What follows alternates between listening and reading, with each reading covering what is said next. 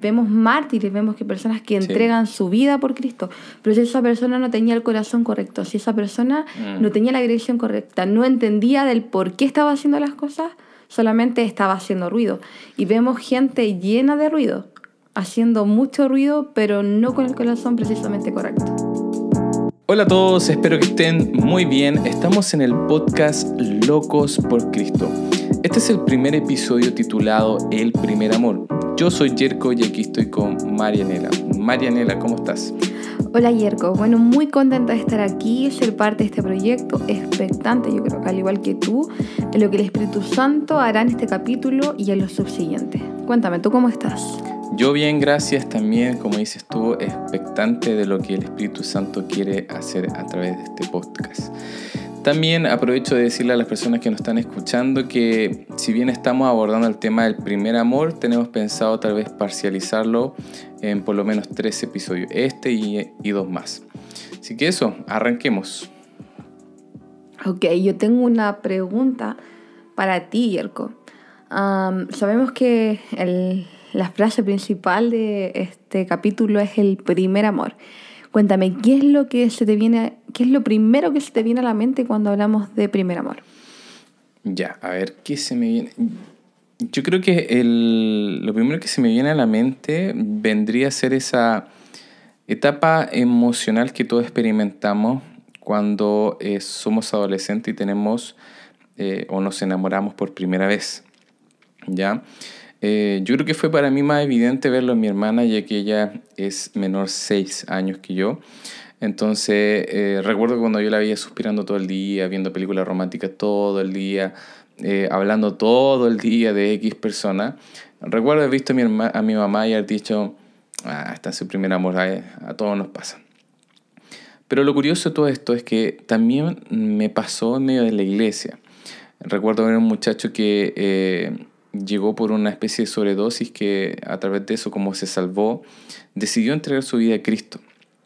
Y, y si bien lo triste de esta historia es que al final eh, él se fue como a los dos meses de haber llegado a, a nuestra congregación y no se fue a otra, sino que se fue al mundo nuevamente. eh, en el momento que llegó, nos confrontó a todos con, con esa desesperación por, por Cristo. Yo recuerdo haberlo visto am, predicando en las calles, en el metro, en la micro, en todas partes, más encima trayendo a sus amigos del mundo que estaban con problemas de droga, algunos traficantes. O sea, se movían mucho más que nosotros y eso la verdad que confrontaba. Pero nosotros yo creo que para sentir como una especie de paz interior, yo recuerdo haber visto a mi amigo y haber dicho, lo que pasa es que está en su primer amor, porque todos que, lo- los que llegamos en su, en su inicio a, a Cristo, esos primeros meses son como bien de wow, de mirar, yo recuerdo que miraba, no sé, el cielo, imaginaba, oh, esto lo creó Dios, y como que todo giraba alrededor de él. Pero al momento de decirle eso era como, pero eh, yo sé que después del rato eso se pasa. Y, y efectivamente lo que estoy tratando de expresar hoy, eh, que lo, por lo general lo que uno piensa cuando escucha la palabra primer amor es un estado emocional. Y yo sé que eso no es el amor en Cristo, por eso ahora yo te hago la pregunta a ti, ¿qué es para ti el amor? Y qué hallamos en la escritura con respecto a- al amor, porque en el fondo este muchacho se fue tan rápido como llegó porque lo que había en él no era amor, sino emoción. Exacto, y vemos que el amor está lejos de ser una emoción. El amor, Yerko, es una decisión. Y esta decisión se alimenta a través de una relación. Sí. Ah, podemos ver eh, a la luz de la palabra que el amor es falta de egoísmo. Y, y la ausencia eh, de egoísmo es, amor. Sí. Exacto. y también podemos ver en Corintios 13 cuando habla del amor, dice que el amor es sufrido, que el amor todo lo cree, que el amor todo lo soporta, que no se, no se goza de la injusticia, más se goza la verdad, que es paciente, que es bondadoso. Y cuando cambiamos la palabra, yo hacía un, jue- un juego, Sí. que siempre, siempre te lo comento, que es cambiar la palabra amor por Jesús. Mm. Y veo que Él vino a cumplir todo, o sea, Él fue sufrido, todo lo soportó, creyó en nosotros, no se gozó en la injusticia, sino que se gozó en la verdad. Wow. Y es tremendo porque podemos ver el acto más romántico en la historia de la humanidad marcó un antes y un después, que fue el sacrificio perfecto de nuestro amado Jesús. Ah, y cuando vamos al origen de la palabra amor, esta es ahabak y significa lo que agrada. Mm. Es decir, que el amor se traduce en obediencia, porque ¿qué es lo que le agrada al Padre? Es la obediencia. Y lo dejamos al descubierto en un par de versículos. Mira, hay- hay uno que me gusta mucho que dice, la obediencia, eh, que Dios prefiere obediencia más que mil sacrificios. Sí. Y hay otro que lo reafirma, que es Juan 14, 21, que dice que el que me obedece y hace lo que yo mando, Jesús está hablando a sus discípulos, demuestra que me ama de Wow. verdad. Sí. Y el que me ama así, mi Padre lo amará y yo también lo amaré y le mostraré como soy en realidad. Y aquí se revela algo súper profundo, que el que realmente ama al Señor es ahí el que, el que obedece realmente el que le conoce. Es decir, yo me voy a dar a mostrar a ti, tú me vas a conocer, vas a poder crecer en mí, vas a ir más profundo en mí. Sí. De hecho, bueno, a mí se me vienen eh, dos ideas a la mente con respecto a esto y es que, bueno, nuestro Jesús, eh, él fue de obediencia en obediencia porque en el fondo pecar es desobediencia y no pecar vendría siendo eh, obediencia. Entonces vemos que Jesucristo nunca pecó, pero que también fue de en obediencia en obediencia hasta el mayor acto de obediencia y que más encima, este mayor acto de obediencia fue el acto más romántico que podamos hallar. Como decías tú en Corintios 13, nosotros leemos y es que todas esas características son de Jesús y se cumplen solo en Jesús. Nunca podría hallar a alguien que, que se cumplan todas esas características eh, totalmente. Entonces ahí es cuando decimos, no, e- este ejemplo, si está hablando de, si bien está hablando del amor, es que está también describiendo a Jesús. Y el otro ejemplo, yo creo que eh, es un ejemplo en el cual todos nos vemos tal vez reflejados. Eh, lo que pasa es que cuando uno es niño, a mí me pasó personalmente, peleaba de vez en cuando con mi mamá por un tema de, eh, no sé, hacer, no sé, lavar la losa, eh, no terminarme mi comida, eh, no hacer las tareas de repente, o mi cuarto, en fin. Pero cuando discutíamos, eh, siempre terminaba, no sé, yo yéndome a mi cuarto y ella a otra parte. Pero cuando a mí se me pasaba el enojo, que de hecho cuando chico como que se me pasaba muy rápido, y era típico que yo iba donde mi mamá le decía, eh, mamita, ay, ven para acá, yo te amo mucho, y trataba como de expresarle mi amor con palabras. Pero me decía, no me digas que me amas, obedéceme. Entonces recuerdo mucho eso, eso, eso de mi mamá diciéndome, sabes que no me sirve de nada que me digas que me que, perdón, no me digas nada, no me sirve de nada que, que me digas que me amas si no me obedeces. Entonces, eh, yo creo que eso es lo que está tratando aquí de decir en, en Juan eh, 14, 21. Que de nada sirve que estés adorando, haciendo obra, haciendo lo que sea, sino que a mí lo que me interesa y, o lo que realmente me demuestra que me ama es que tú me obedezcas. Exacto, y mira, vemos un ejemplo cla- clave, y de hecho en el versículo clave de este podcast, am, de este capítulo, que es Apocalipsis 2, y habla del primer amor.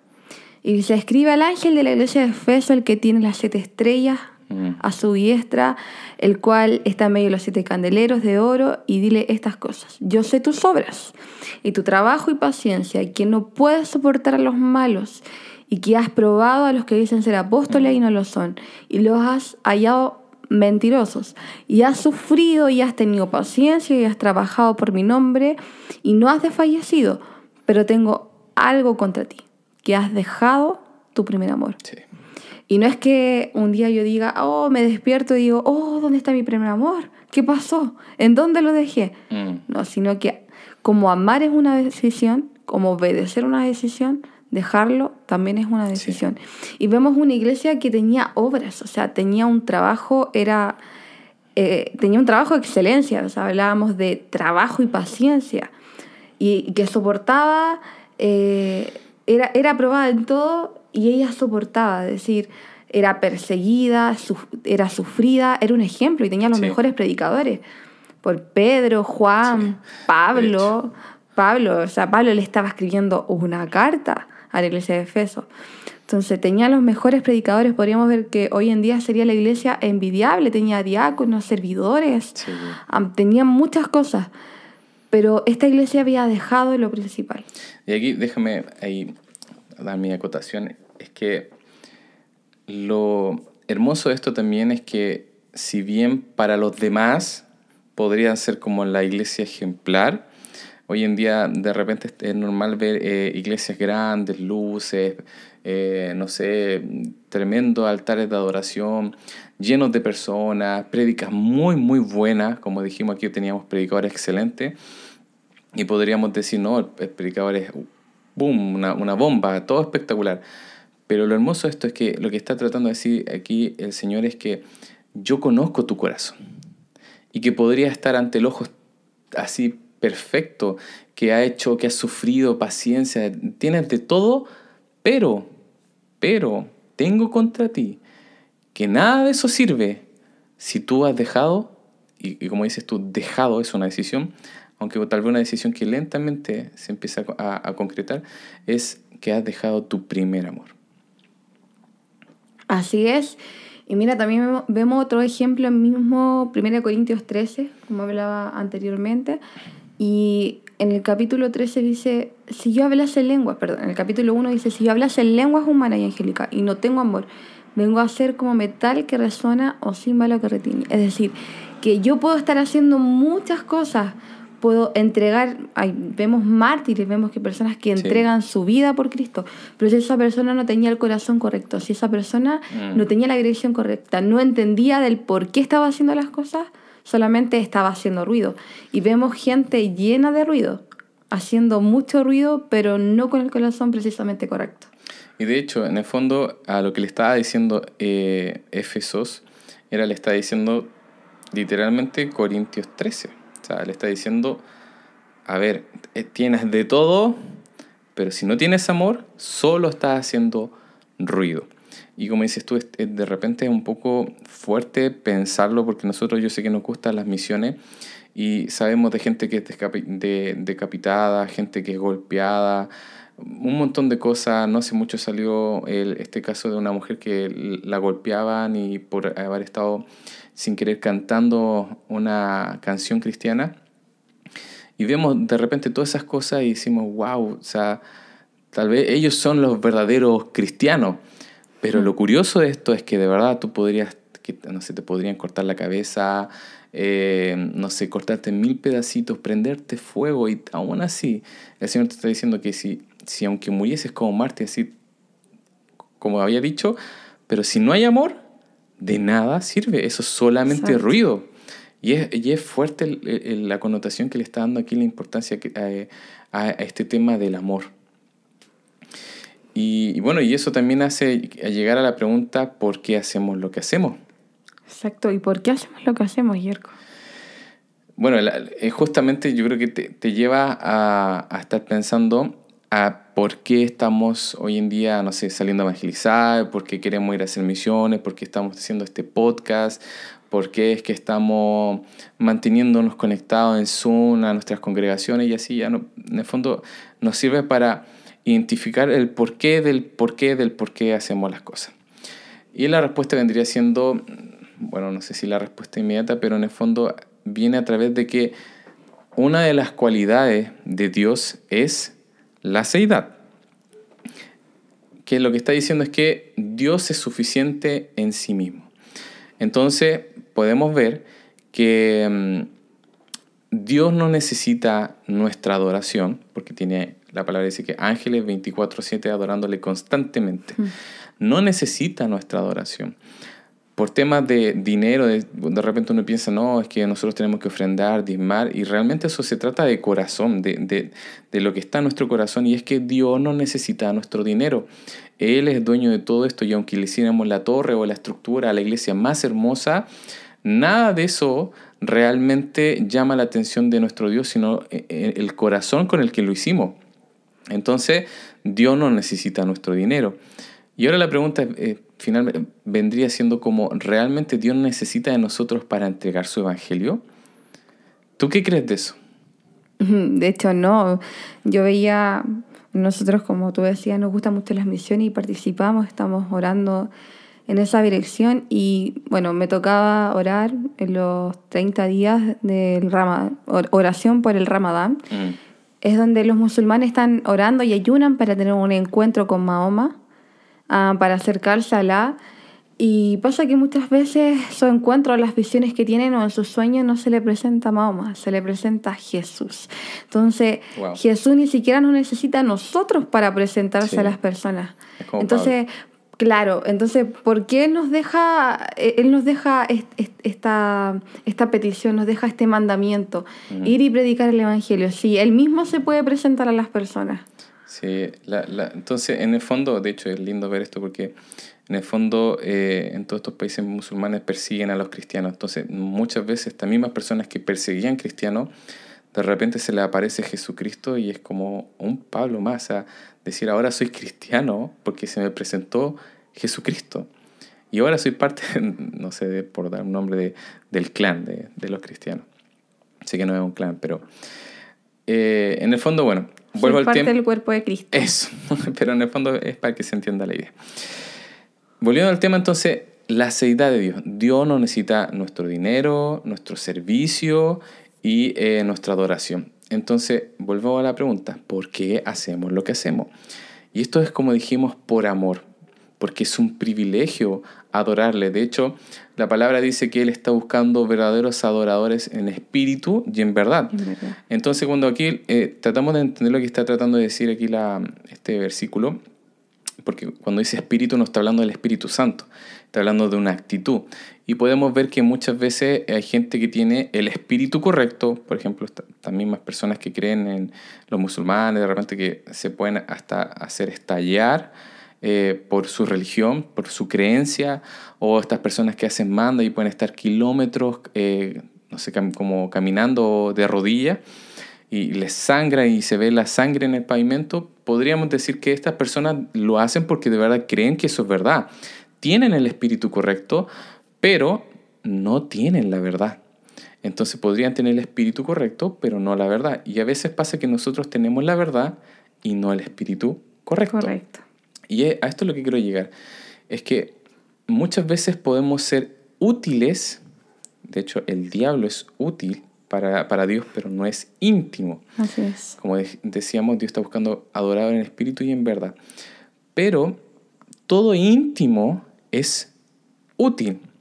De hecho, perdón que me, me, explaye aquí, perdón Marianela, eh, un ejemplo súper bueno que, que, a mí me gusta expresar, que es cómo es el Espíritu Santo con nosotros con respecto a la intimidad.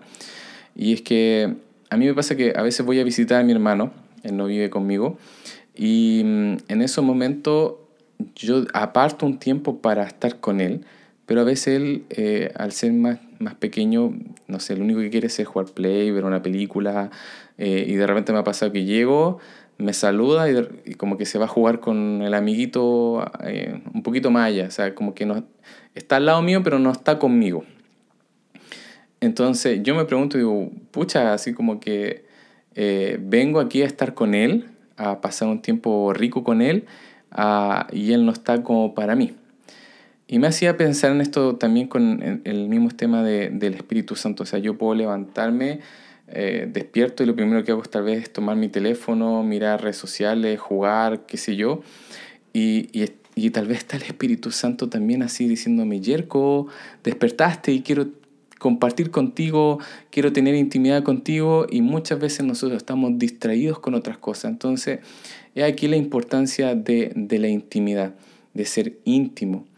Y mm, no sé qué piensa esto. Sí, y de hecho me hace mucho sentido porque cuando vamos a la palabra intimidad, esta significa relación de amistad muy estrecha y de, gran confianza, mm. aspecto interior o profundo de una persona que se da a conocer a otra, que se da a comprender a otra. Entonces, eh, ¿por qué dejamos el primer amor? El primer amor es Cristo. Dice que no se trata de que nosotros le hayamos amado a Él, sino que Él nos amó mm. primero. Entonces, cuando en nuestro corazón, si no reina Cristo, ¿qué está reinando?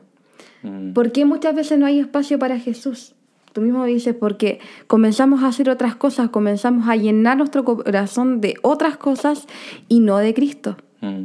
Ah, es por eso que dejamos, porque si no hay espacio si hay espacio para tantas cosas, pareciera que en el corazón ya no hay espacio para Jesús. Y ya no pasa a ser lo más interior, no pasa a ser lo que yo deseo, no pasa a ser en lo que yo voy a estar relacionándome a diario. Lo primero. Lo primero, sino que pasa a ser secundario. Mm. Poco a poco hasta que prácticamente lo saco de mi corazón. Wow. Sí. De hecho, eh, eh, eso, mi primer amor habla también de, eso, lo, que, que, en el fondo está eh, en el centro de mi corazón, que todo gira alrededor, alrededor de él. Eh, mi estudio, mi trabajo, todo lo que está pasando alrededor de mi vida, gira alrededor de, de, Cristo. Pero a veces nosotros quitamos la mirada de Cristo y empezamos a fijarnos en otras cosas y, pierde el centro de nuestro corazón. Y como decía, eh, ese es el problema, que perdemos el deseo de tener intimidad con Él. Sí, mira, y de hecho en 1 Pedro 1.23 dice, pues habéis nacido de nuevo, no de una simiente corruptible, sino de una que es incorruptible. Es decir, Jesús era la esencia perfecta. Venimos mm. de una simiente, nacimos a través de Él, la iglesia nació del sacrificio perfecto de Cristo. Y, y Él era la esencia perfecta. Entonces, cuando nosotros nacemos de nuevo y nacemos en Él, en nuestro corazón está la esencia perfecta, está Jesús, nacimos de Él. Pero cuando dejamos a Jesús. Cuando lo sacamos de nuestro corazón, nos corrompemos. Eh, eh, la palabra incorruptible es decir, preservarnos en la esencia. Mm. Y corruptible es, algo que ya perdió su esencia, perdió su originalidad, se turbó. Sí, verdad. Mira, yo estaba meditando en esto y es que en el fondo, eh, a ver, para que nosotros podamos tener intimidad, no podemos tener intimidad eh, con un concepto. Estábamos aquí hablando de que eh, muchas veces los cristianos lamentablemente se mueven por un tema de emoción. Este de hecho, en el mundo yo digo este concepto como que uno se puede enamorar del amor. Y a veces en medio de Cristo también pasa esto. Nos enamoramos de un concepto del Salvador, pero realmente no tenemos una relación con nuestro Salvador. Y eso de verdad cambia todo porque efectivamente uno eh, no puede abusar de, una persona, o sea, alguien que conoce. Él dio tu vida por ti. O sea, si, si tú realmente tienes una intimidad con Él, tus pensamientos son transformados, tú ya no quieres hacer lo, lo, que hacías antes. Eh, es diferente a tener solo un concepto. Exacto, y cómo se relaciona, porque en Salmo 139, 15 dice que en lo secreto, en lo más íntimo, en los dio mm. y en lo secreto nos vamos desarrollando. Y yo lo veo en paralelo a Mateo 6, cuando dice, y tú cuando ores a tu Padre, y tú cuando te relaciones, mm. y tú cuando vayas a lo íntimo, a expresar lo profundo de tu corazón, ora a tu Padre que está en lo secreto, allí cuando nadie se ve, porque allí cuando nadie se ve, se manifiesta lo verdadero, se manifiesta lo que realmente hay en nuestro corazón. Wow. Mira, yo para ir finalizando quiero dar un, ejemplo. Eh, bueno, yo hice un viaje a Francia y recuerdo que dentro de una conversación estaba compartiendo con unos franceses y yo les comparto que, bueno, soy cristiano y en ese momento eh, un chico y me dice, ¿sabes lo que yo pienso de los cristianos? Que Jesús es el amigo imaginario de los cristianos. Eh, y que en el fondo es alguien que suple ese vacío, ese deseo de querer eh, tener una experiencia con alguien más allá, más, más grande que ellos mismos. Y la verdad que en el momento me molestó y no supe cómo responder, eh, no quise como entrar a debatir y simplemente lo dejé pasar. pero siempre me dejó marcando como, como meditándolo, como igual que fuerte lo que me dijo, pero lo curioso es que no hace mucho empecé a ver eh, que efectivamente esto podía pasar. Eh, de hecho, yo subí un post en, en, Instagram hablando sobre este tema, de que si realmente nosotros no creemos en Jesucristo, porque tenemos la idea de un concepto pero no lo conocemos, entonces estamos creyendo, en la idea de, de Jesús y podríamos tener un amigo imaginario, porque si creyéramos en Él, viviríamos como si Él existiera. Pero si no creemos en Él, entonces a quién le oramos, a quién le cantamos y a quién le estamos sirviendo. Y es fuerte pensar que en medio de, la iglesia pueden haber personas que realmente tengan un amigo imaginario, que le oran, pero que no conocen. Y esa hay una palabra, eh, esta de, de oídas te había oído, más ahora mis ojos te ven. Y es que tú no puedes tener intimidad con un concepto. Entonces, yo creo que esta palabra de Vuelve a tu primer amor, es vuelve en intimidad y pídele al Señor que se te revele de verdad y que no solo hayas escuchado a un Salvador, sino que lo puedas experimentar, que tengas un encuentro con ese Salvador. Y este acto de obediencia te va a llevar a conocerlo. Porque cuando habla de que si el que cumple eh, se mostrará a esa persona. Entonces, cuando uno obedece, cuando uno entiende, primero, primer paso, entender el sacrificio perfecto, entender que no es por nuestras fuerzas, sino que es un privilegio a partir de su sacrificio que Él nos amó primero. Segundo paso, obedecer.